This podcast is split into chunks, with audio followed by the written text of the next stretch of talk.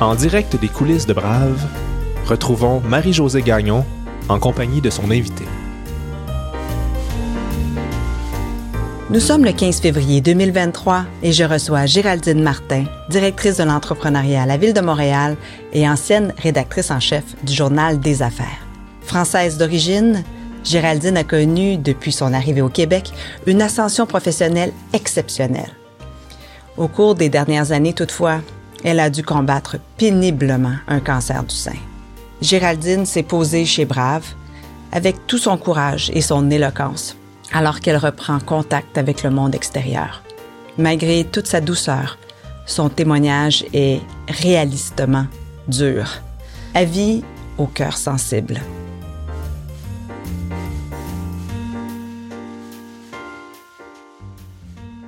Alors bonsoir Géraldine.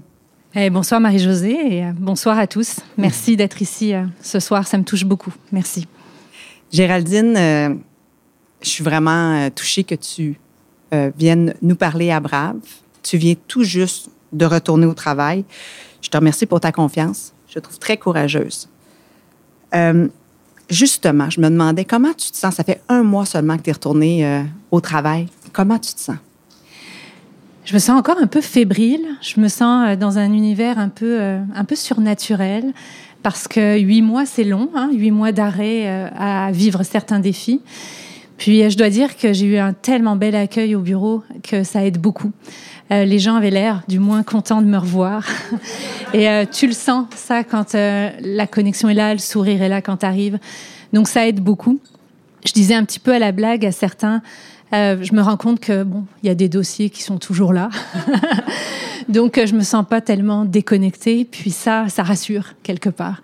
Donc, euh, en fait, ça va très bien. C'est ma dernière semaine où je suis à quatre jours parce que j'ai eu la chance de pouvoir faire un retour progressif, ce qui est assez précieux dans le cadre de, ce genre de choses.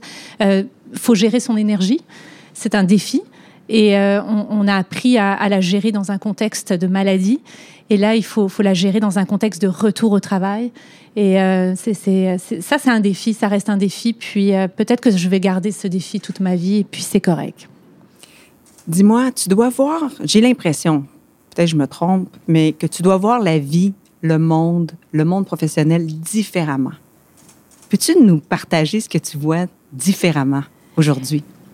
Mais je pense que moi, je suis différente quelque part euh, parce que tout ce qu'on vit dans ce, genre d'épreuve, ça laisse euh, des cicatrices, mais pas que des mauvaises cicatrices, mais aussi des belles cicatrices. Ça nous rend euh, différents, je pense, dans l'approche avec les personnes, dans, dans, mon style de gestion, par exemple, je pense.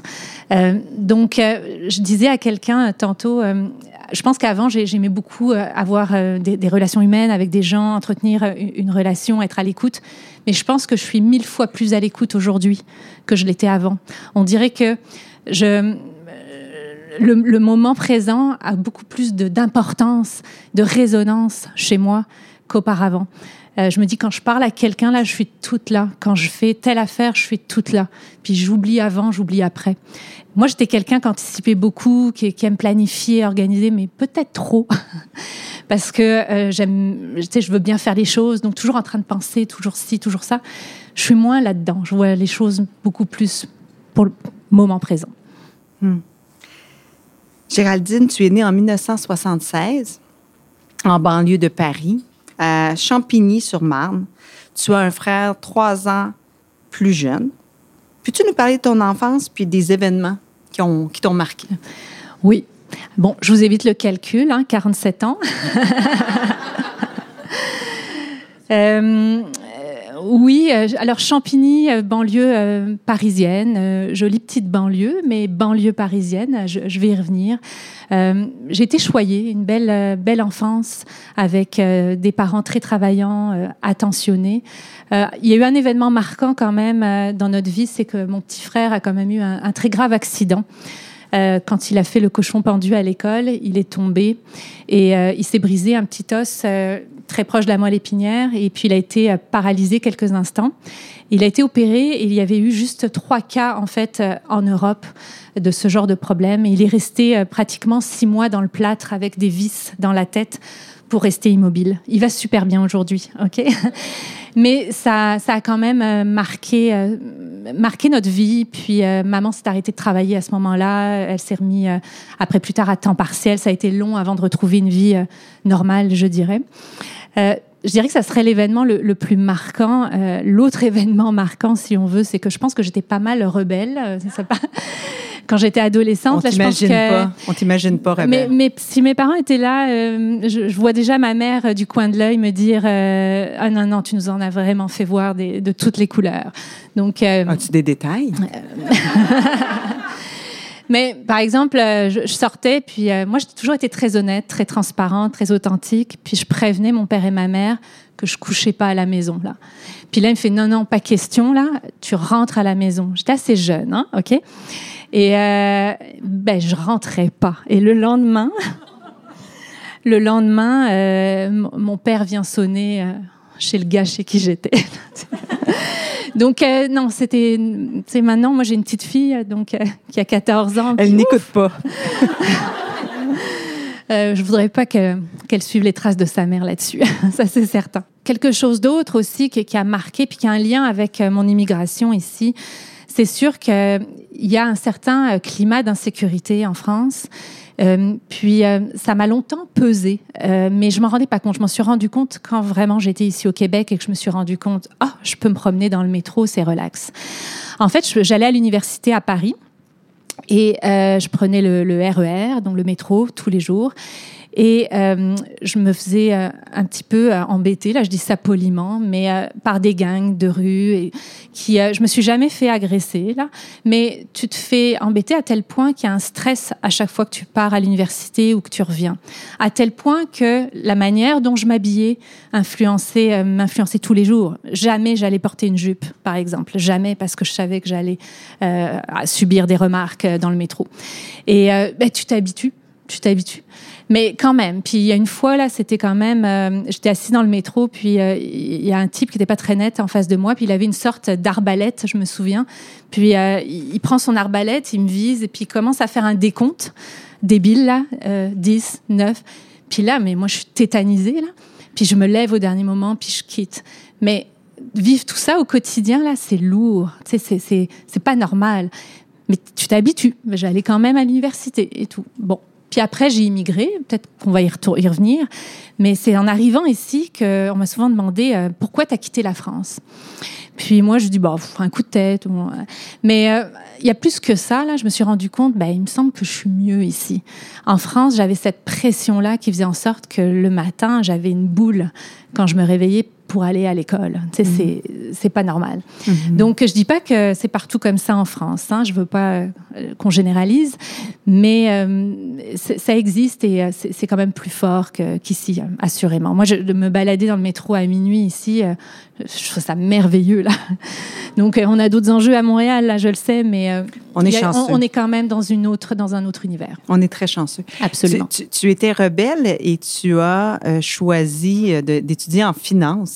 Ça m'apparaît un peu. Euh, c'est vrai. Un drôle. Dis-moi pourquoi. Ben, je le sais pas. OK. en fait, l'histoire, c'est que j'ai toujours été assez bonne à l'école. Euh, toujours le goût d'apprendre. Bon, puis euh, je savais pas trop quoi faire, donc tranquillement mais sûrement, j'allais dans les filières qui te permettaient après de pouvoir choisir ce que tu voulais. Puis, bon an, mal an, finalement, je me retrouve à faire une licence en finance, une maîtrise en finance, un DESS en finance. Euh, donc, euh, finalement, j'arrive à la fin de mes études prête pour être gestionnaire de portefeuille ou euh, être trader sur les marchés financiers. Puis là, je me suis dit, tu sais que je veux faire vraiment, j'ai vraiment pas le goût de faire ça. Là. donc là, comme je suis toujours très transparente, authentique, j'ai dit ça à mon père, qui a pas trouvé ça drôle du tout non plus. Mais j'ai eu une super opportunité en fait à ce moment-là. Euh, ben, à ce moment-là, en fait, la première chose qu'on a faite euh, à l'époque avec euh, mon conjoint, c'est de, de, se dire on va aller chercher une expérience à l'étranger. C'est le moment, c'est pas trop ce qu'on veut faire, on n'aime pas ce qu'on a fait, on va voir ailleurs. Donc c'était un petit peu l'idée. Donc on a commencé à faire nos papiers pour euh, immigrer ici. Donc là, on est à peu près peut-être en 1998 à peu près à ce moment-là. Et euh, on oublie un peu ça. On poste nos affaires à la poste et puis euh, on continue nos affaires. Puis au même moment, j'ai la possibilité de travailler au sein de l'agence de presse Bloomberg à Paris pour remplacer quelqu'un qui était en congé maternité. Puis là, j'ai vraiment eu un déclic. Je me suis dit, ah, waouh, c'est peut-être intéressant. Donc, c'est une agence de presse euh, spécialisée en économie-finance. Moi, j'ai un bagage en économie-finance. Est-ce que ce bagage-là, je peux l'amener dans ce secteur-là et faire en sorte que ça fasse une différence ou que je peux avoir une valeur ajoutée? Et euh, ça, ça, a fonctionné. Euh, et moi, j'ai adoré en fait l'environnement ultra dynamique d'être. À ce moment-là, faut, faut se reculer un petit peu.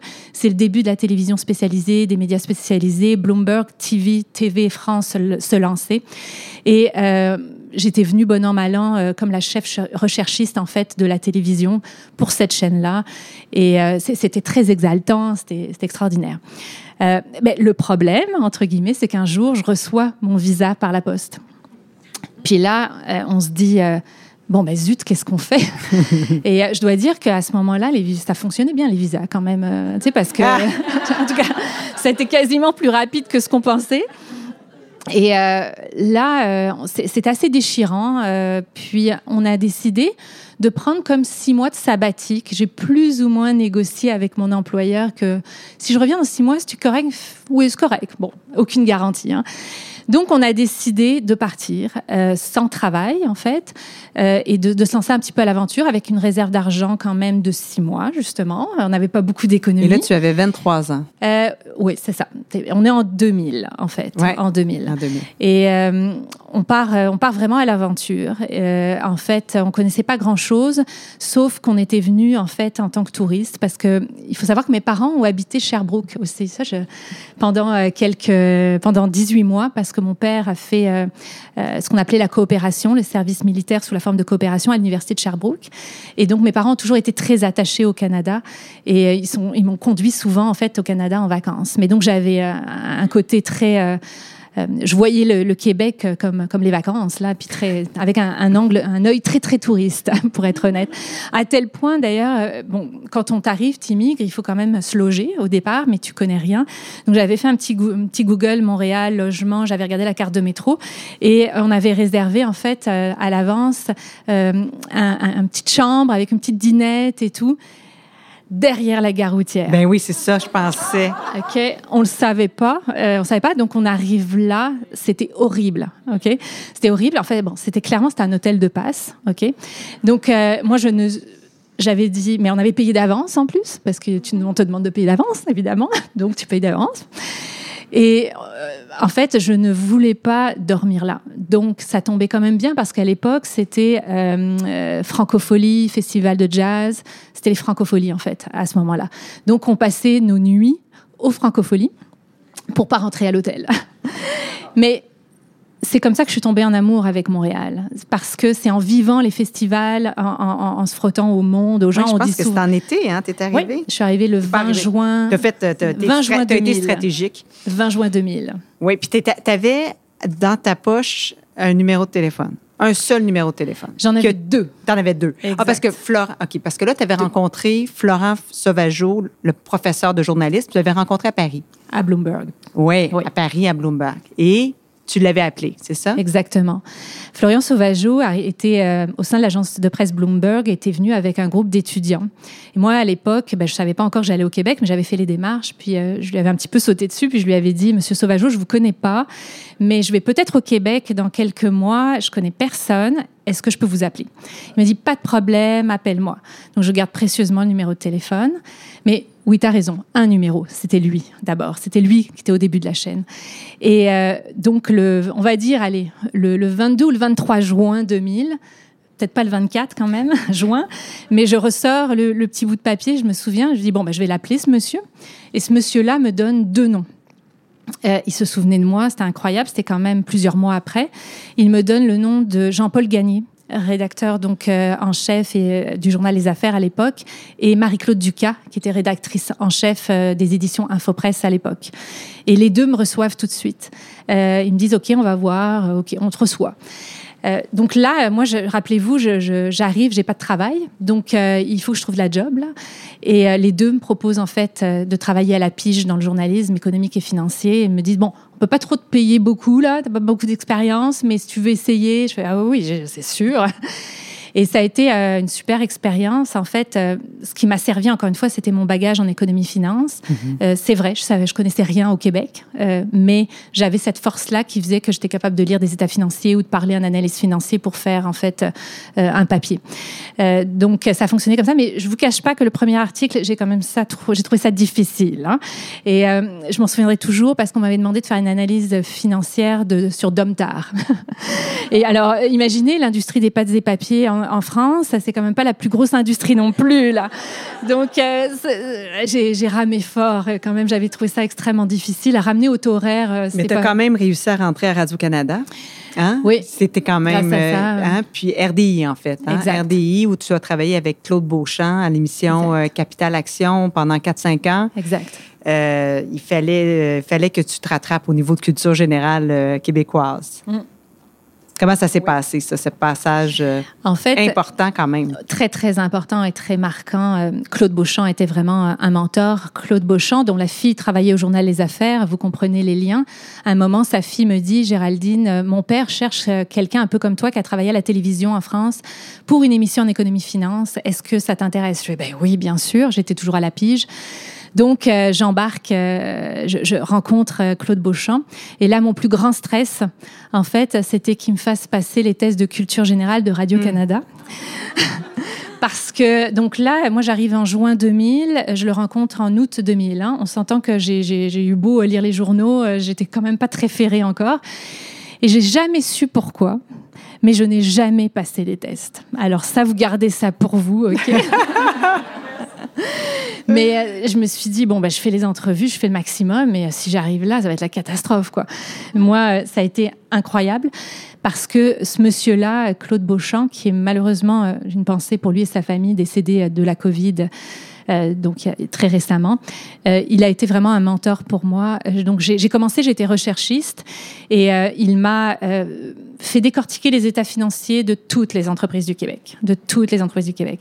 Il était extrêmement exigeant. Il voulait un PDG en fait tous les soirs. Puis des fois, l'entreprise me proposait le numéro 2. Il me fait non non, on le prend pas. Donc il fallait que j'aille convaincre c'était le numéro 1. Puis c'est moi qui faisais toujours en fait les pré-entrevues pour préparer. Donc j'ai eu la chance de parler euh, à la famille Coutu, à la famille Godin, à tout le Québec. Mais je t'écoute, puis je me dis, oh mon Dieu, ces jobs-là où on en fait tellement, on apprend tellement, puis on retire tellement. Parce que tu faisais tout, là.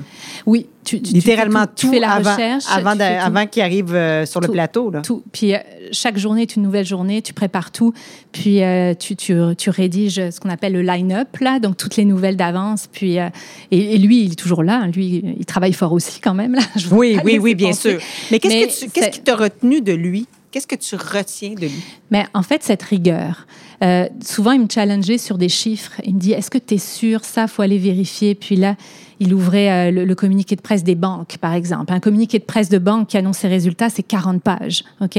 Puis là, il me disait, est-ce que tu es allé voir à la page 32 le truc, euh, la petite note de bas de page? Oui, oui, Monsieur Beauchamp, bien sûr, mais euh, non, il fallait que je le fasse. Et donc ça, ça m'a, j'ai vraiment développé des, des réflexes en fait au niveau du journalisme très très précieux parce qu'il faut se rappeler que finalement moi j'ai jamais eu de formation en journalisme. Mmh. C'est ce monsieur-là qui m'a formé. Hmm. Puis, il euh, faut croire qu'il a quand même cru en moi, et puis je, je, lui serai toujours extrêmement reconnaissante. Il, euh, il voulait, il m'a aidé à grandir aussi, euh, dans le sens où à un moment, il m'a dit ben, Est-ce que tu voudrais aller en ondes Parce que j'étais recherchiste, j'étais passée journaliste. Mais quand tu es journaliste, ben, tu veux être en ondes. Tu sais, quelque part, c'est hmm. l'aboutissement, quelque part. Puis je fais Ben oui, c'est sûr, monsieur Beauchamp. Puis il me dit Bon, ben, il faut que tu passes ton cours des valeurs mobilières. Puis là, je lui dis, oh là là, mais c'est parce que j'ai deux maîtrises en finance. Je vous êtes sûr, monsieur Beauchamp, là? Ça, Je trouvais ça assez intense de retourner aux études. Il fait, non, non, non, non, si tu passes pas ton cours des valeurs des mobilières du Canada, tu vas pas en onde. D'accord, Monsieur Beauchamp. Ok. Donc, euh, je repars euh, à faire euh, ces études-là en fait ben, le soir. J'ai pas le choix parce que je travaille en même temps. au début, un petit peu à reculons, mais ça a été. Il, avait raison parce que moi, j'avais quand même une connaissance du système financier, de beaucoup de choses en France. Ici, c'est différent. Donc, j'ai énormément appris. Mais pour la petite histoire, le jour où je suis arrivée en lui disant j'ai mon diplôme mention d'honneur. j'étais hyper fière, là, dire regarde, je l'ai. Mais euh, il m'a dit, OK, ce soir, tu es en onde. Je fais, ah Au secours Mais là, je m'en souviendrai toujours. C'était sur une chronique sur CGI. Et il avait tenu parole et euh, ça a été euh, une formidable école. Mais c'était c'était très stressant, je dirais, parce que je, me souviens qu'une fois en onde, j'ai figé, même ça arrivé une fois de figer. Tu sais, le figé, tes jambes bougent plus, ça arrivé une fois. Ben au moins, bon, bon on sait ce qu'on on sait ce que c'est après. et là, il a pris il a pris sa retraite et toi, tu as eu une offre d'emploi pour aller au Journal de Montréal comme journaliste économique. Oui. Et tu as sauté là-dessus parce que c'était l'écrit. Hein? L'écrit t'attirait. L'écrit m'a tiré. J'avais l'impression euh, que j'étais pas complète en tant que journaliste si je passais pas à l'écrit. Mhm. J'ai découvert aussi plus tard que finalement, euh, j'avais quand même un côté très artistique développé, puis que l'écriture a toujours euh, hmm. eu beaucoup de, de, résonance chez moi. Et quand le Journal de Montréal m'a proposé ça, j'ai trouvé ça extraordinaire, une belle opportunité. Euh, il y a beaucoup de gens qui m'ont dit Ah, c'est étonnant, Radio-Canada, Journal de Montréal. Bon, moi, je ne ferai pas de commentaires, mais je peux vous dire que j'ai adoré mon expérience. En fait, ça a été une expérience qui m'a permis de développer mon réseau de manière euh, exceptionnelle, exponentielle. Parce que tous les matins, le rédacteur en chef vient te voir, puis te dit Alors, c'est quoi ton histoire? Il revient une heure plus tard Alors, c'est quoi ton histoire? Il revient plus tard, là, tu as intérêt à avoir trouvé une histoire exclusive. Et pour trouver l'histoire exclusive, t'as pas trop, as une seule solution, c'est développer ton réseau, développer ton réseau, développer ton réseau. Donc, j'ai énormément développé mon réseau au Journal de Montréal. Je l'avais déjà, je pense, de manière assez solide, en fait, avec, euh, avec ce que j'avais vécu à Radio-Canada. Mais euh, là, ça a, été, euh, ça a été incroyable parce que si je voulais sortir des histoires, il fallait que les gens m'appellent, il fallait que je, je, sache exactement qui appeler pour essayer d'aller creuser. Donc, ça a été vraiment, vraiment extraordinaire. bon, il y a eu un lockout aussi à ce moment-là. moi, j'ai vécu une partie du lockout. J'ai fait deux enfants aussi entre-temps, quand même. Et, et c'était même le lockout, je vous dirais, était intéressant parce qu'on a développé notre propre média à l'époque. Je ne sais pas si vous vous souvenez de ruefrontenac.com. Puis euh, moi, je pense que c'est les meilleurs articles que j'ai jamais écrits quelque part. Mm. C'était ici. On était un peu nos propres patrons, propres entrepreneurs. On a, on a dû se débrouiller. C'était assez euh, euh, dramatique et passionnant à la fois là, parce qu'il y a quand même des, histoires difficiles derrière ce lockout. Mais je pense que tout le monde en a retiré quand même quelque chose de, de positif malgré tout. Le réseau, hein, c'est majeur, puis c'est drôle de penser que c'est parti d'une personne. Puis c'est devenu d'une personne. Et c'est devenu une grande, grande, grande toile. Oui. Puis qui va t'amener au journal des affaires, puis qui va te permettre de, de croître au journal des affaires où tu es resté, je pense, sept ans. Est-ce que ça se peut? Sept ans, tu as occupé un poste de, de, chef de rédaction, puis ensuite, tu étais vraiment la patronne de la publication. Oui. Et là, tout le monde dans le milieu des affaires te connaissait. Bah, je sais pas. Ben oui, ben oui. Tu étais une figure de proue, ton visage était, était toujours là à toutes les semaines. Et à l'époque, c'était un journal qui sortait à toutes les semaines, qu'on lisait à toutes les semaines, qu'on attendait. C'est vrai. C'est vrai. D'ailleurs, j'ai beaucoup d'anciens, quelques anciens collègues du journal là que aujourd'hui parmi nous. Puis euh, ça a été euh, des années incroyables. Et puis euh, il faut, faut dire, j'ai hasard de la vie, mais j'étais la première femme nommée en fait à la mmh. tête du journal Les Affaires. Donc ça, ça a amené beaucoup de visibilité, puis euh, beaucoup d'intérêt de la part d'ailleurs des organismes euh, qui euh, voulaient promouvoir l'entrepreneuriat féminin. Donc, ça a été une opportunité aussi d'aller développer certains créneaux plus que d'autres. Mais c'est sûr que c'est un poste quand même à, haute visibilité, très intense aussi, très intense. Tout le monde veut son histoire dans le journal. Il faut, faut, faut, faire le tri, mais il faut amener des bonnes histoires. moi, je pense qu'à l'époque, on a amené euh, un côté très entrepreneur en fait euh, au journal Les Affaires en mettant davantage à la une euh, des entrepreneurs, des histoires d'entrepreneurs. Puis ça a été très galvanisant. J'ai passé des, en fait moi j'ai passé de merveilleuses années partout là. J'ai nulle part où je suis allée hein. à la ville aujourd'hui. J'ai eu la chance en fait de pouvoir bâtir, construire, développer et je, je me sens choyée pour être honnête que les gens m'aient fait confiance.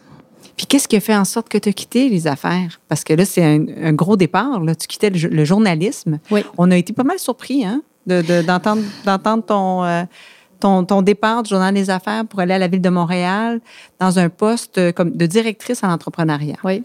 Ça, c'était en quelle année encore? 2016. 2016. En, en fait, moi, quand j'ai vu euh, cette annonce-là, d'abord, bon, on m'a appelé, mais quand j'en ai pris vraiment connaissance, j'ai fait un lien direct. Au journal Les Affaires, on écrit pour outiller les entrepreneurs. À la ville de Montréal, ce qu'on proposait de faire, c'était d'aider les entrepreneurs. La cible est la même, mais le moyen est différent.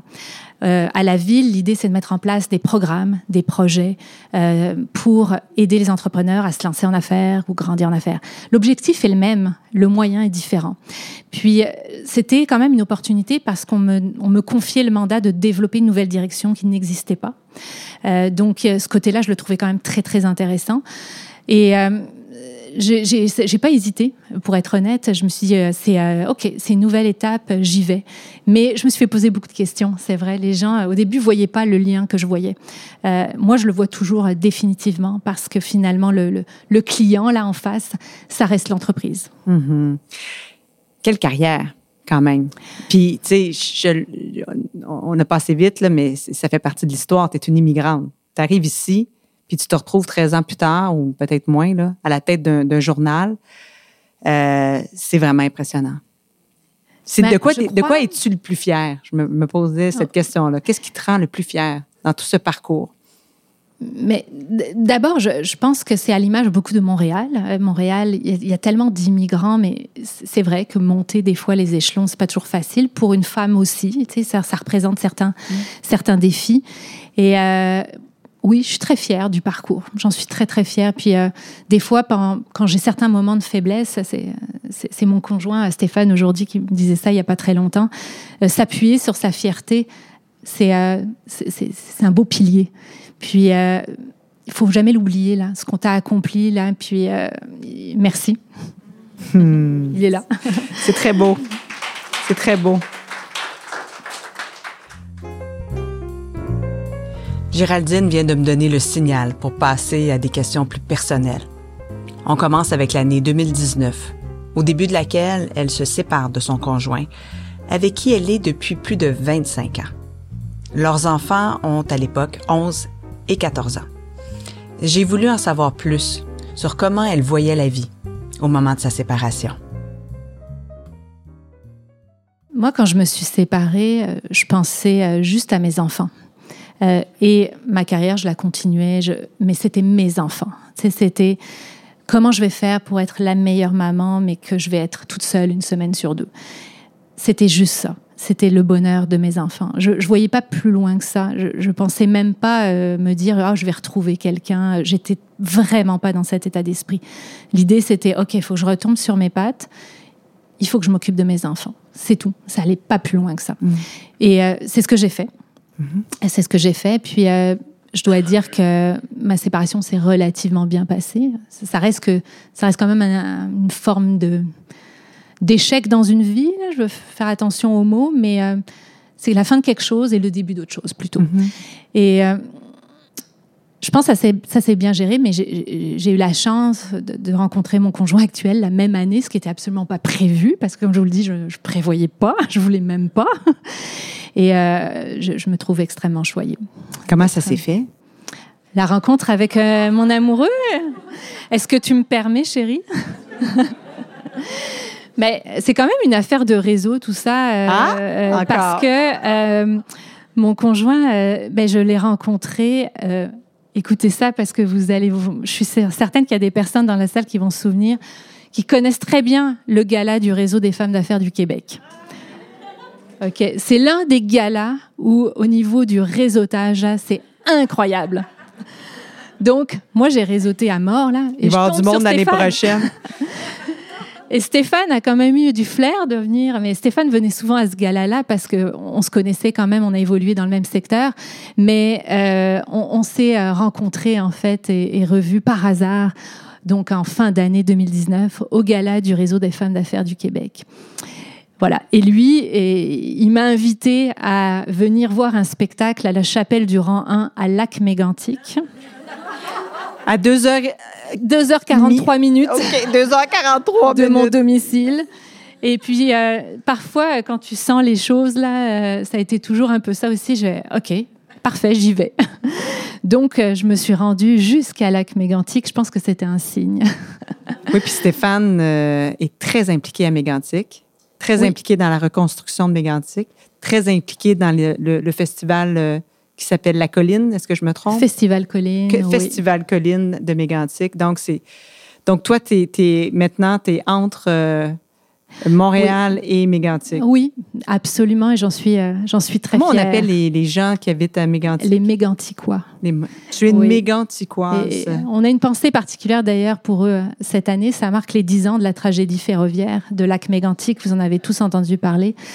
Et euh, Stéphane a été en fait à la tête du bureau de reconstruction de lac Mégantic juste après la tragédie. Mais euh, tu pourrais l'inviter, euh, il se racontera ben son histoire. Quand on va faire Brave euh, les hommes. on va maintenant ouvrir le chapitre de la santé, de ta santé. Je vais prendre une gorgée d'eau. Vas-y. En octobre 2022, tu écris un magnifique texte dans la presse qui commence ainsi. Quatre interventions chirurgicales en, en 12 mois, dont trois en sept semaines. Une récidive une série d'infections, une mastectomie euh, totale d'un sein, sans compter cette maudite COVID-19. De quoi chambouler ma vie et celle de mes proches. Mm. Ouf! Vraiment, là, euh, j'ai, euh, la première fois que je l'ai lu, je me suis dit, attends une minute, là, ça se peut pas, là. Sérieux? Peux-tu nous raconter ce qui est arrivé à partir du 23 avril 2021? Oui. On dirait que l'ambiance change un peu là, alors euh, on garde le sourire. Euh, ok. Euh, donc remontons un peu en arrière. En avril 2021, je fais un contrôle de routine. je fais des contrôles de routine au niveau des seins depuis très longtemps parce que ma mère a eu un cancer du sein. Donc ça fait quelques années, j'ai l'habitude, donc j'y vais avec relativement peu de stress finalement. Mais euh, là, ce qui se passe, c'est que dans la salle d'attente, l'infirmière revient, puis elle me réinvite à faire des mammographies alors que je l'avais déjà faite. Donc là, tu commences à te dire, il y a quelque chose qui tourne pas rond. et de fait, euh, là, on m'annonce que j'ai, euh, j'ai des, on va appeler ça des mauvaises cellules. J'ai toujours appelé ça comme ça dans un de mes seins, et qu'il faut faire une intervention chirurgicale relativement mineure à ce moment-là, une mastectomie partielle, ce qui veut dire qu'on t'enlève une petite partie du sein, et euh, suivi euh, probablement de traitement de radiothérapie. C'est un choc, c'est vraiment un choc.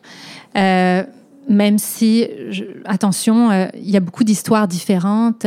avec le recul, la, mienne, elle est prise très tôt, elle est pas si pire là. Donc ce qui se passe, c'est que là, ma première réaction, c'est euh, du déni total. C'est euh, OK, docteur, euh, je veux rien savoir là. Faites ce que vous avez à faire, opérez-moi, et puis qu'on n'en parle plus. C'était vraiment ma réaction. Donc, je passe sur la table d'opération. On est à l'été 2021. J'enchaîne avec la radiothérapie. bon, on va dire que tout se passe relativement bien. la radiothérapie est un défi quand même. Euh, moi, j'ai de la chance, j'ai pas eu de chimiothérapie, mais euh, la radiothérapie, c'est assez invisible, mais euh, ça vient quand même avec beaucoup, beaucoup de fatigue. Mais tu t'en rends compte plus tard, c'est un peu bizarre. Bon, donc c'était correct. Tu sais, on va dire, je passais au travers. En fait, six jours, j'ai eu un traitement, euh, on va dire, euh, accéléré en radiothérapie. Soit tu peux avoir une trentaine de séances pendant un mois, puis moi, c'est un nouveau protocole où j'avais comme des doses un peu plus fortes, mais sur six jours. Puis euh, je m'étais lancé le défi d'écrire pendant six jours. Et ça a été très... ça m'a fait du bien parce que je, concentrais mon énergie sur autre chose finalement. Puis ce petit livre, je, je, fais un lien parce qu'elle est juste en face de moi, là, Sophie, là j'ai été accompagnée par plusieurs personnes et euh, Sophie a joué un rôle majeur à ce moment-là euh, dans ma vie. Est-ce que tu peux vous dire son nom de famille? Sophie Reyes. D'accord. Puis je pense qu'elle sort un livre demain. Elle sort un livre la semaine prochaine. La semaine prochaine. OK. Qui s'appelle, euh, tu me permets de dire le titre, Un cancer en cadeau. Et si vous allez sur son Instagram, où, euh, Sophie a fait le choix de partager son expérience avec euh, tout le monde. c'est très généreux de sa part. Et elle m'a beaucoup aidé à comprendre ce qui m'arrivait parce que je vous rappelle, moi, je voulais rien savoir, je voulais rien lire. Et un jour, elle m'a envoyé un livre. OK? On se connaissait pas tant que ça. Hein, OK? Puis, ça faisait partie de ton réseau. Oui. Mais savez-vous que ce soir, j'en ai des frissons, j'avais les larmes à l'œil tantôt, c'est la première fois qu'on se rencontre depuis trois ans. C'est la première fois qu'on se rencontre depuis plus de trois ans même. On s'était vu dans le cas du boulot. Sophie a traversé euh, des épreuves aussi euh, très difficiles. Et euh, elle, c'est une véritable encyclopédie sur le cancer, mais avec beaucoup d'humour, d'énergie. C'est assez incroyable. Et ce qu'on a fait, c'est qu'elle elle m'a beaucoup aidé à comprendre. Et puis c'est là que j'ai commencé à me poser des questions, etc., etc. Je fais un lien avec le livre pour deux choses. C'est que ce petit livre, je me suis permis d'apporter un exemplaire. Là, moi, je ne vends pas ça. Hein. Ok, c'est gratuit. Là, j'en ai cinq si vous voulez que je donne. Mais il est, vous pouvez le télécharger de manière tout à fait gratuite sur le site internet en fait de Sophie, euh, uncancerencadeau.com, c'est ça? Parfait. Et euh, il y a une aventure, il y a une histoire avec les chapeaux, puis je veux pas voler le punch, mais c'est à cause d'elle que je me trimballais à l'hôpital avec des chapeaux différents chaque jour. C'est un défi que je m'étais lancé parce que elle s'était lancé ses propres défis pour passer au travers de ses propres problèmes finalement. Tu rentres au travail, donc cette radio-là, radiothérapie-là a lieu au mois d'août, oui. au CHUM. Et tu rentres à l'automne, euh, au mois de septembre, hein, au mois de septembre au travail. Puis je me demandais à quel point tu as partagé avec tes collègues, puis à quel point ça a changé tes perspectives à ce moment-là de, de, de, de, promotion ou de, ou, de, projets importants qu'on te confiait. Et j'ai eu de la chance et puis euh, bel hasard de la vie aussi, pas hasard, c'est pas un hasard, mais elles sont là, les personnes avec qui j'étais. Elles ont été incroyables et il y a mon ancienne patronne qui, qui est là. Euh, il y a mes collègues qui ah non non non tu pleures pas là sinon je me mets à pleurer José. Il y a Peggy qui est là aussi. Il y a vous avez Ma qui est là. Puis euh, euh, elles ont été incroyables parce que si ces gens-là n'avaient pas été là dans mon univers professionnel, c'est sûr je serais pas arrivée. Il y a comme une délicatesse en fait. Il y a une écoute. Il y a un respect. Puis euh, nos, liens étaient euh, tellement forts que je n'avais pas de crainte de retourner au travail. Donc je suis revenue, euh, je pense du moins, avec quand même beaucoup d'assurance. en me disant ok tout ça c'est derrière allez on avance et j'avais c'est sûr que la gestion de l'énergie était toujours un, petit défi tu sors de radiothérapie c'est pas facile mais ça allait bien donc pour moi tout était derrière moi là mmh. jusqu'à ce qu'on arrive donc un an plus tard jusqu'à ce qu'on arrive en février 2022, où elle va attraper la COVID, mais pas n'importe laquelle. Le 14 février 2022, euh, mon chum et moi, on attrape la Covid. Deux premières semaines, quand même relax, on mouche un peu, on tousse un peu, on s'isole, bon, on fait comme tout le monde, ça va bien. Quelques semaines plus tard, ça me rentre dedans, là, mais des symptômes majeurs de faiblesse extrême, de problèmes intestinaux, de brouillard cérébral. Euh, j'en passe là de, problèmes avec la lumière aussi, hein, très très sensible en fait à la lumière. Puis là, je comprends pas ce qui se passe là. Puis en lisant, en faisant mes recherches, je me dis, est-ce que j'ai pogné la Covid longue en plus de, hein, bon. Puis là, à tel point là que euh, me lever de mon canapé pour aller euh, vider le lave-vaisselle, j'y arrivais pas. Ok, j'y arrivais pas. Euh, je me souviens que j'étais tellement faible que le matin, euh, je préparais la veille en fait une compote de fruits à côté de mon lit pour que quand je me réveille, je prenne ma compote de fruits et je sois capable de me lever. C'était fou. Puis là, ça commence à te. Quand tu vois pas le bout, parce qu'au début, tu te dis, ça va durer une semaine, deux semaines, c'est correct, c'est correct. J'y arrivais pas, j'arrivais plus à m'occuper de mes enfants, j'arrivais plus à conduire. Ça, commençait à devenir vraiment intense. Là. Euh, bon. Mais malgré ça, je pense que c'est à cette époque-là qu'on t'offre une promotion. Oui, c'est vrai. Timing, timing fantastique. En fait, euh, oui. En fait, parce que la Covid longue, moi, j'ai, alors, je suis devenue une belle encyclopédie sur la Covid longue, si ça intéresse du monde, là.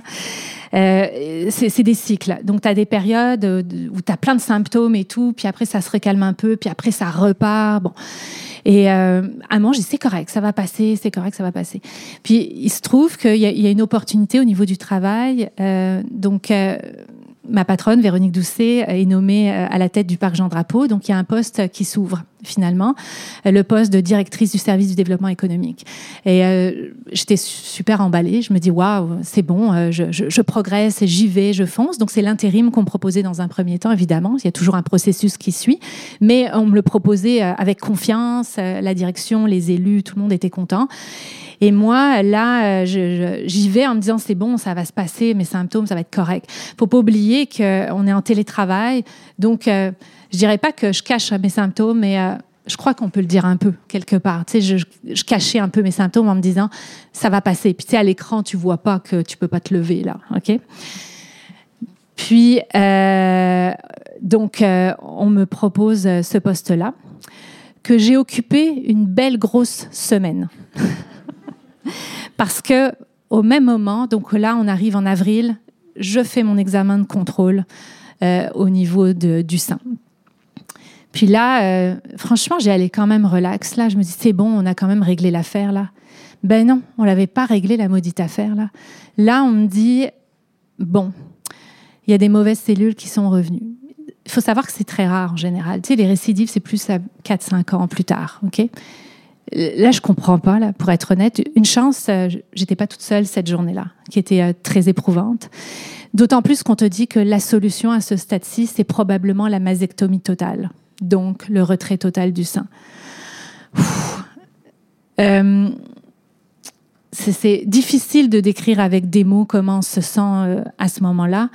Tu, te dis c'est pas possible, c'est pas possible ce qui arrive. comment, mais comment c'est possible en même temps? Euh, On n'a-tu pas vu quelque chose? C'est-tu mon mode de vie? C'est-tu ce que je mange? C'est-tu ce que je bois? C'est-tu ce que je respire? C'est-tu pourquoi? On saura jamais. Pour être honnête, on m'a plus ou moins dit, on n'avait peut-être pas vu les décellules avant. Pour être honnête, il faut que je me fasse à l'idée qu'on le saura jamais, ce qui est extrêmement dur de vivre avec ça. Bon, une fois le choc, euh, on va dire passé, euh, ça va quand même assez vite. ça prend combien de temps à ce qu'un choc passe? J'arrête. Euh, je me tourne vers Stéphane là, mais je dirais que ça a été tellement difficile la suite que moi, je pense que j'étais en état de choc pendant plusieurs semaines, pour être honnête, parce que juste au moment où tu penses que ça va mieux, ben, ça allait mal, ok, parce qu'il s'est passé d'autres choses. Euh, ce qui s'est passé, c'est que bon, j'ai eu la première opération, puis euh, mon, stress à ce moment-là, ce qui était étonnant, était pas tant lié au fait que j'avais le cancer. C'est fou, hein. Écoutez ça. Mon stress, c'était que je me disais, que je, vais, suis tellement faible à cause de la Covid que je vais pas être capable de faire l'opération, je vais pas être capable de me réveiller. C'était ça mon stress. C'était fou parce que je me disais mais comment je vais comment je vais faire pour me faire opérer si je suis faible de même? Alors là, je me suis concentrée à essayer de me remettre en fait sur pied le plus vite possible pour arriver sur la table d'opération le plus en santé possible. C'est pour ça que tu tu as eu le poste pendant une semaine seulement. Je ne pouvais plus travailler. Ben non. Euh, c'est le, le, mental et le physique, là, ça marchait plus du tout. C'est à ce moment-là que euh, j'ai demandé de l'aide. Moi, j'avais jamais ressenti le besoin de faire appel à une psychologue. Euh, j'ai eu la chance d'être très bien accompagnée à la maison, mais je me suis dit, je pleurais tout le temps. je sentais que j'étais dans un état dépressif, que je commençais à tomber dans un cercle. Et euh, j'ai fait appel euh, à, une psychologue qui, m'a beaucoup aidé à, mettre des mots sur euh, mes mots. Et ça a été, ça a beaucoup aidé. ça a été un élément, je dirais, parmi d'autres, parce qu'il y a beaucoup d'autres choses qui m'ont aidé. Je, pour m'en sortir à un moment, j'ai commencé à, écrire ce que j'appelle un journal des pensées positives. parce que ça allait tellement mal tous les jours que je me dis, c'est pas possible, il doit y avoir quelque chose qui est bien dans la journée. Et je l'ai relu il n'y a pas très longtemps où euh, c'était euh, J'ai réussi à aller à la boîte aux lettres. Euh, j'ai réussi à prendre ma douche toute seule. et ça m'a beaucoup aidé à me focaliser en fait sur les petites victoires positives. Parce que sinon, si je regardais 99% de ma journée, c'est j'ai la tête qui va exploser. je suis pas capable de conduire ma fille à la danse. Je suis pas capable de faire à manger. Je suis pas. Et là, tu t'enfonces, t'enfonces. Et euh, ce petit truc, je, l'ai appelé comme ça, là, j'ai jamais lu ça nulle part, là, le journal des pensées positives, ça m'a beaucoup aidé à, à, passer au travers. Tu t'es arrêté le 1er mai de, de, travailler. Oui. Et tu t'es occupé de ta santé, de ta santé mentale. Oui. Et tu as eu euh, une autre opération. Donc, la mastectomie totale, donc le 27 juin. Euh, et là, on m'a proposé quand même quelque chose de bien. Là, on m'a dit, euh, si tu veux, euh, on t'opère, on t'enlève en fait le sein, mais tu gardes la peau, mais on te met une prothèse. Comme ça, tu te réveilles, tu as un beau sein, 20 ans. j'ai essayé de voir le côté euh, positif. J'ai dit, ah, c'est parfait ça. Donc, euh, c'est parfait. C'est ce qui s'est passé. Je me réveille avec euh, un beau sein. donc, tout va bien. à tel point que je me suis dit, je vais refaire l'autre. J'étais rendue là, mais là, ça allait relativement bien. J'ai c'est bon, on a franchi l'étape et surtout, je me suis réveillée. Croyez-moi, c'est la première pensée. Je me suis réveillée. Euh, là, après, il y a toute une période en fait de, repos forcément parce que tu, dois te remettre, à des drains, euh, c'est compliqué, mais bon, c'est la patience, hein, c'est la patience. Et puis, euh, je suis restée longtemps à regarder le plafond, puis et, à m'asseoir dehors, à regarder le temps qui passe. Ça, ça fait partie de ce que j'expliquais dans le texte, dans la presse. Cette patience, t'as pas le choix parce que j'avais du mal à lire, ça me fatiguait, euh, marcher, tout me fatiguait de toute manière. Donc, euh, euh donc fallait juste euh, prendre le temps. Ok? malheureusement, en fait, quatre semaines plus tard, désolée pour les âmes sensibles, il faut dire les choses. Bon, la cicatrice s'est ouverte. ça, ce que ça veut dire, c'est que la prothèse, en fait, est a été contaminé par l'air extérieur. Donc il faut te réopérer, il faut nettoyer, puis te remettre une prothèse. Donc on t'ouvre, on t'enlève la prothèse, on nettoie, on remet une prothèse. J'ai pris le risque, j'ai dit au médecin, ok, ok, on y va, ok, on refait. Euh, j'ai pas le choix. J'aurais pu avoir le choix à ce moment-là de dire je veux rien, mais euh, j'ai fait, je faisais confiance à la vie et puis je dis ok, euh, j'avais quand même le goût de ressortir avec un sein là. Et euh, je me refais opérer. Donc euh, là, je, vous évite les détails, mais tu repars, tu es à l'urgence, hein, t'attends, t'attends. Bon.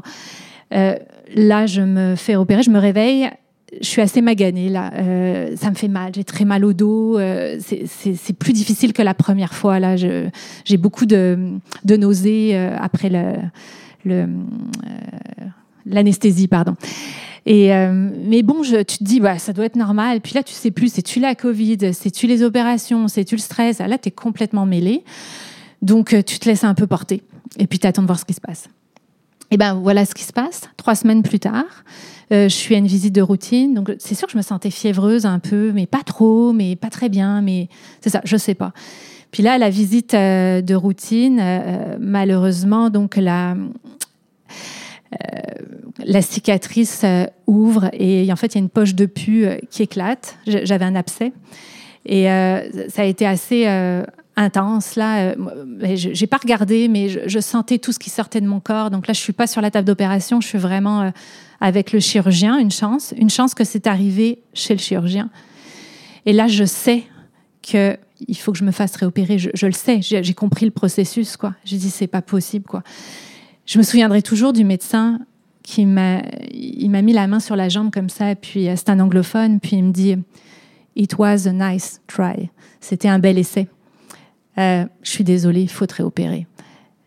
Ah, là, euh, c'est sûr, là, on pleure, on, ne comprend pas, quoi. Puis tout de suite, parce qu'il y a des risques d'infection généralisée, en fait. Puis j'avais déjà beaucoup d'infections. Donc, contre-branche, sous perfusion, antibiotiques et tout. Euh, je ne citerai pas le nom de l'hôpital, mais j'ai attendu 28 heures aux urgences avant de me faire opérer. Puis euh, ça, c'est tough aussi. Puis euh, bon, tu relativises un peu aussi, parce que moi, finalement, j'étais sous antibiotiques, et puis tu vois des affaires. je fais finalement, c'est pas si mal. Mais c'est juste que tu essayes de t'accrocher à quelque chose de positif et tu te compares pour te consoler. C'est ça la vraie histoire. Mm.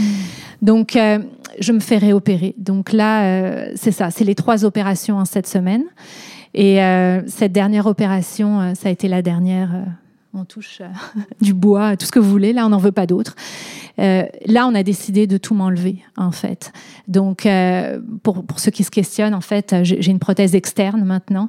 Il y a des gens extraordinaires qui sont capables de faire des choses sur mesure, mais je n'ai plus de sein à gauche. Il faut apprendre à vivre avec. Et c'est une épreuve. Je ne suis pas capable encore de me regarder euh, nue devant une glace. Je suis pas capable. Euh, puis c'est correct, ça va venir, prendre le temps, mais euh, j'ai mes petits trucs pour pas me croiser dans la glace. Et puis ça fonctionne, quoi. Donc, mais bon, là, je, veux qu'on bascule sur du positif parce que à ce moment-là, c'est sûr, je me dis, je vais jamais me remettre de tout ça. C'est, comme euh, ma vie va changer. Bon, je suis encore vivante, mais est-ce que je retrouverai ma vie d'avant? Euh, J'y croyais pas du tout, pas du tout, parce que de se remettre de tout ça physiquement, euh, c'était, quelque chose. Tu te voyais pas assez ici? Non. Je me voyais même pas retourner au travail. J'étais pas capable d'imaginer. Euh, au travail, il m'avait contacté en me demandant euh, très très, ça m'avait beaucoup touché. Est-ce que euh, est-ce qu'on t'attend? Est-ce que tu veux reprendre le poste? C'était un peu ça l'idée.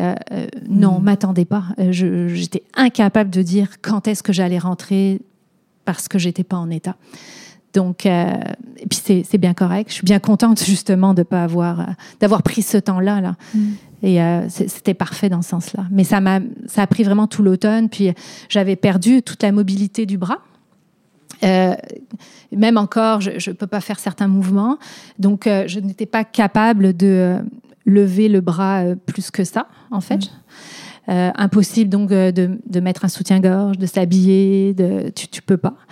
Euh, et puis donc j'ai eu, j'ai eu la physiothérapie pendant euh, des semaines et des semaines. Euh, donc la psy, la physio. alors j'ai tout essayé, hein, l'hypnose, l'acupuncture. Donc j'avais un agenda de fou. Gérer tout ça là, c'est, c'est quelque chose. Mais il fallait pas en mettre trop par jour parce que sinon c'est trop.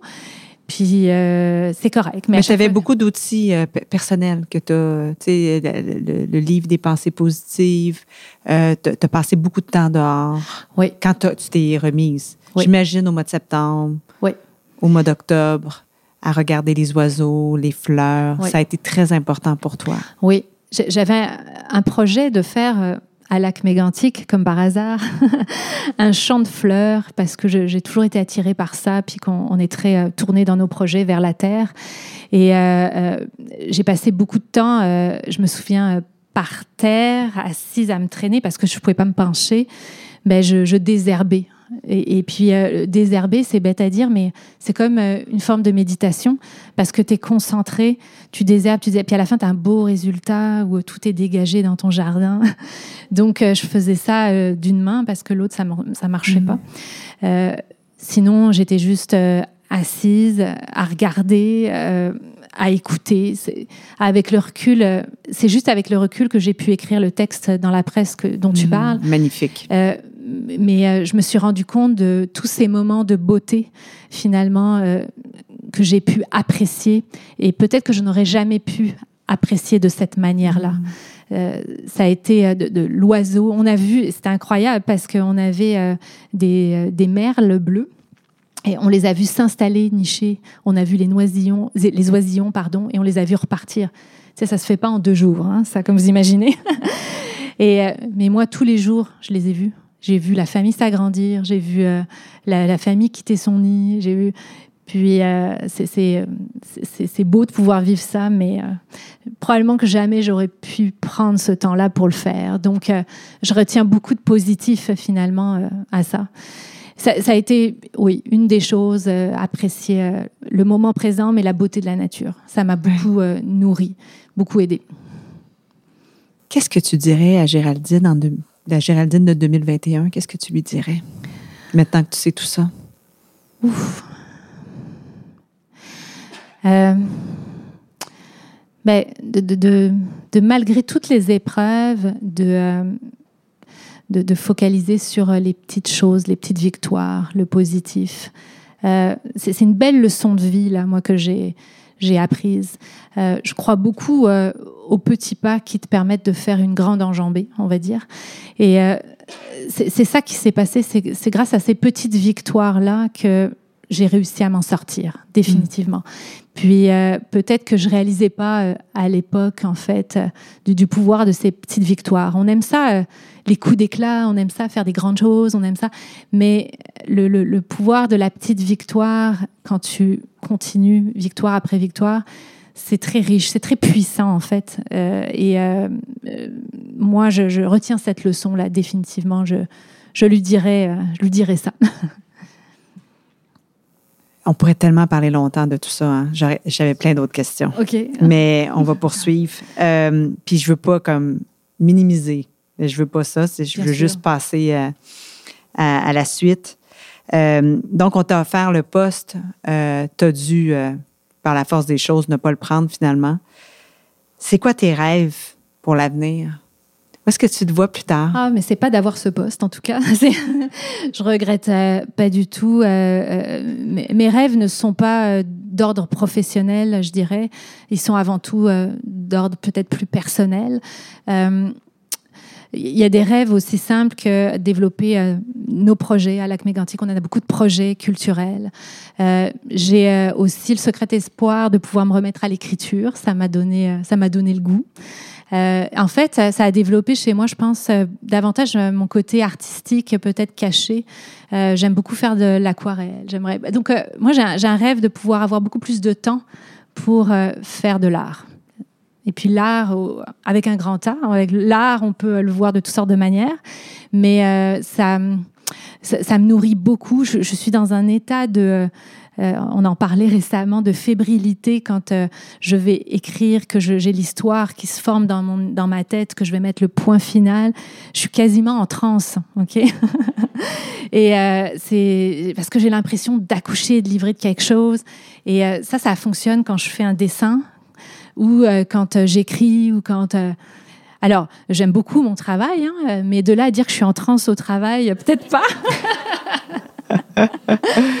Mais, euh, et, ça, euh, j'aimerais que ça prenne beaucoup plus de place dans ma vie. Mm. Oui. Puis il y a le Festival Colline euh, dont tu parlais plus tôt. tout ce que vous faites, tout ce que vous faites là-bas, c'est le artistique. Oui, c'est en fait Festival Colline, c'est un exemple. Je, je, remonterai un peu parce que en fait, Stéphane, et ça, c'est pas mon histoire, c'est vraiment l'histoire de mon conjoint, mais elle fait partie de ma vie maintenant. Avec ces trois garçons, en fait, ils ont acheté une petite chapelle à Lac Mégantic, l'ont retapée, puis ont décidé d'y tenir des événements culturels. Puis. Euh, et c'est quelque chose, là. C'est pas des petites productions, là. Ah non, non, non. On a, on a, l'été dernier, on avait Ariane Moffat, par exemple. C'était incroyable. Et euh, ce projet-là, euh, c'est un projet pour la communauté. On est tous bénévoles là-dedans. Et c'est incroyable de voir.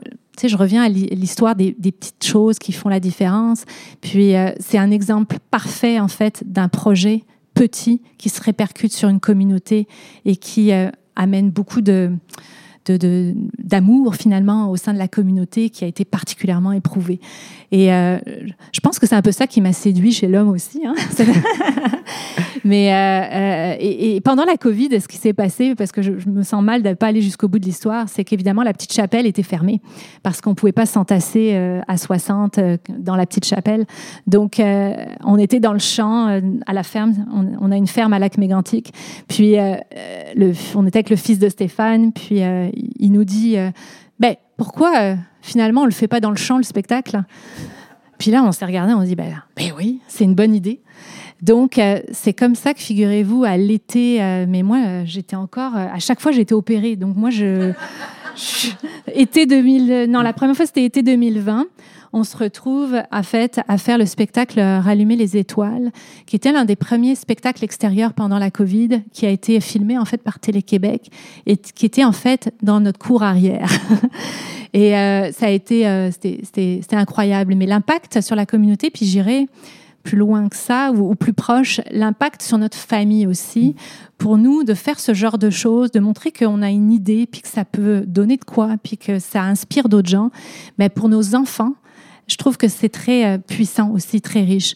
Puis euh, moi, j'étais fière de montrer euh, que mes enfants soient bénévoles dans ce genre d'activité, puis qu'ils voient que, ah, ben oui, maman, elle a son travail, mais elle fait d'autres choses, on peut faire d'autres choses, on peut avoir, faire, avoir une idée, puis ça donne ça. Mmh. Donc, c'est, nous, on le voit avec Stéphane comme une manière aussi de, redonner à nos enfants, en fait, euh, quelque chose. Euh, puis euh, ça, marche très bien parce que ces, trois fils, ils sont impliqués aussi à fond. Donc on est tous impliqués dans ce genre de... C'est notre hobby de fin de semaine. Quelle belle histoire. On va passer au questionnaire brave, Géraldine. Oui. Que fais-tu chaque jour pour te donner du courage? Mais, tu vas dire que je me répète, mais je focalise sur les petites choses positives. C'est vraiment ça que je fais. Puis c'est quoi être brave pour toi? Bon, être brave pour moi, tu m'aurais posé cette question-là il y a quelque temps, j'aurais pas eu la même réponse. Euh, être brave pour moi, c'est vraiment dans euh, la ténacité, dans la détermination, dans la persévérance, dans la durée. C'est-à-dire, c'est pas le coup d'éclat justement, mais c'est pouvoir jour après jour tenir sur quelque chose et pouvoir livrer ou se livrer quelque chose. Pour moi, là, avec le recul, c'est ce qui m'a permis, je pense, en toute humilité, d'être brave. C'est d'avoir eu euh, ces petites victoires chaque jour, chaque jour, puis euh, de mettre des petits objectifs. Là. Monte sur la petite. J'ai une petite butte à côté de chez moi. Mon objectif tous les matins, c'était de monter sur la petite butte et de redescendre. C'est ça. Mm. Donc, la ténacité, euh, la détermination, la persévérance, c'est être brave parce que si tu abandonnes, ben, ça ne fonctionne pas. Qu'est-ce que tu te dis pour t'encourager? Je me dis, euh, j'ai l'inspiration quand même, je me dis euh, que je c'est un peu bizarre peut-être, mais que je suis très bonne dans ce que je sais. Puis ça me donne confiance des fois. Comme pour venir vous parler aujourd'hui, je me dis, mais euh, pourquoi stresser? Je, sais très bien ce que je sais. Et ça m'est déjà arrivé aussi dans le travail, euh, dis, ben, pourquoi tu es stressée, Géraldine, et de me dire, mais tu connais ta matière, tu connais tout, tu sais très bien ce que tu sais, rappelle-toi ça. À quel moment de ta vie n'as-tu pas été brave? Bon, ben, je pense, mais vous, vous allez le comprendre, que j'ai, je avec le recul, je ne me suis pas trouvée brave en faisant acte de déni la première fois que j'ai eu le diagnostic. Euh, je voulais rien savoir. C'était un mécanisme de protection, évidemment, mais pour moi, j'ai pas été brave à ce moment-là. Je, je, le voyais comme ça. Là, j'étais brave par la suite quand j'ai adressé de front le problème, que j'ai compris que j'étais la PDG de ma santé et que c'était pas le médecin qui était le PDG de ma santé. C'était moi qui tenais les rênes. Ça, ça a changé, mais euh, j'avais pas ce courage-là, en fait, au début. Puis, je pense que c'est correct aussi. tu sais, je, sûrement que je pourrais trouver un autre exemple, mais c'est celui-là qui me vient à l'esprit. Quelle personne incarne mieux le courage, à ton avis? Si tu le permets, je vais en dire deux. Oui. Euh, la première, c'est ma mère. Parce que, en même temps, actuellement, mon père combat un cancer de l'œsophage. Ma mère est en Europe et euh, elle avait sa fille, en fait, qui combattait un cancer du sein et son mari qui combat un cancer de l'œsophage. Euh, elle pouvait pas venir me voir comme elle voulait parce qu'elle devait s'occuper de mon père. J'étais bien entourée, il n'y avait pas de problème. Et elle doit s'occuper de mon père. C'est déchirant, c'est difficile. Elle est d'un courage exceptionnel. Elle est d'un courage exceptionnel et euh, je partage tous mes trucs. Hein. Elle fait son journal de pensée positive aussi. Retenez ça là. Et euh, d'ailleurs, même malgré la distance, tout ça nous a beaucoup rapprochés. Mais elle, elle est, euh, elle est brave, croyez-moi, elle est brave. Euh, je pourrais donner plein d'exemples. Il y a beaucoup de braves ici. Il y a beaucoup de braves. Et Sophie, Peggy, il y en a beaucoup là. il y a quelqu'un qui m'a beaucoup inspiré aussi. Puis j'avais le goût de le partager avec vous. C'est pas quelqu'un que je connais, c'est une personnalité publique. C'est Ingrid Betancourt.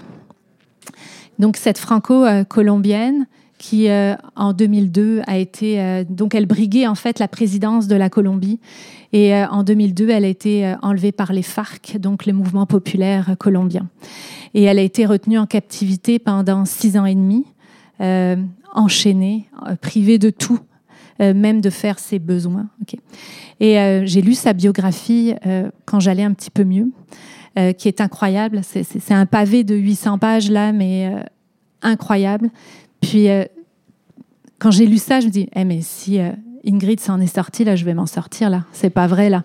Mais je vous jure que ça marche. Moi, ça m'a vraiment aidé parce que euh, c'est c'est impensable en fait ce qu'a vécu cette femme-là. Donc beaucoup d'admiration pour cette femme-là. Je vous invite beaucoup à lire le livre.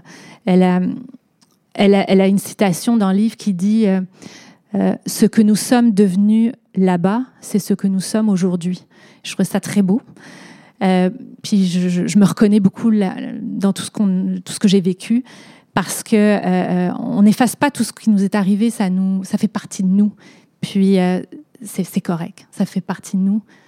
ça nous a transformés, mais c'est qui on est maintenant. Qu'as-tu envie de dire aux jeunes pour les encourager? Alors, j'aimerais leur dire, euh, vous avez peut-être trouvé ça bizarre, mais euh, de faire des soupers. Vous allez comprendre. Là, je dis pas de faire de la cuisine, quoique, mais euh, je réfléchissais à cette question. J'y réfléchis là quand même. Puis, je crois beaucoup au sens du partage, au temps de pause qu'on peut avoir. Puis, j'ai le souvenir d'un souper avec mon père, notamment, et mes enfants. Puis, à un moment, j'ai vu la transmission du savoir qui se faisait entre mon père et mes enfants. Mon père qui racontait euh, ses aventures en Algérie. Il est né en Algérie. Euh, mes enfants qui sont rendus au Québec, tout ça. Puis, euh, ça m'a poussé à essayer de préserver ces moments-là de souper. En fait, vous le savez, les jeunes, même nous, on est connectés sur nos écrans 24 heures sur 24. Puis, j'ai vu les, les, petites étoiles dans les yeux de mes enfants.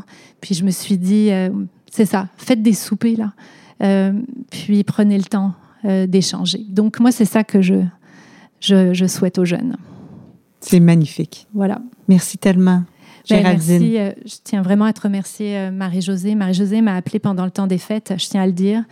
Et j'aurais beaucoup de choses à dire, mais j'avais pas encore repris le travail. Puis tu sais plus trop qui tu es. Hein? quand tu reviens au travail, tu sais plus trop. Puis euh, quand elle m'a euh, interpellée pour euh, venir vous parler, ça m'a donné tellement d'énergie. C'est incroyable. Donc, tu as contribué à mon retour au travail, à mon énergie. Merci. Je te remercie. Merci. Merci, à toi. Merci.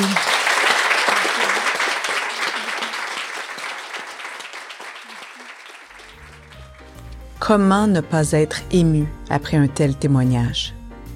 J'aurais pu continuer et lui parler de la colère ou encore de la peur qui l'ont habité.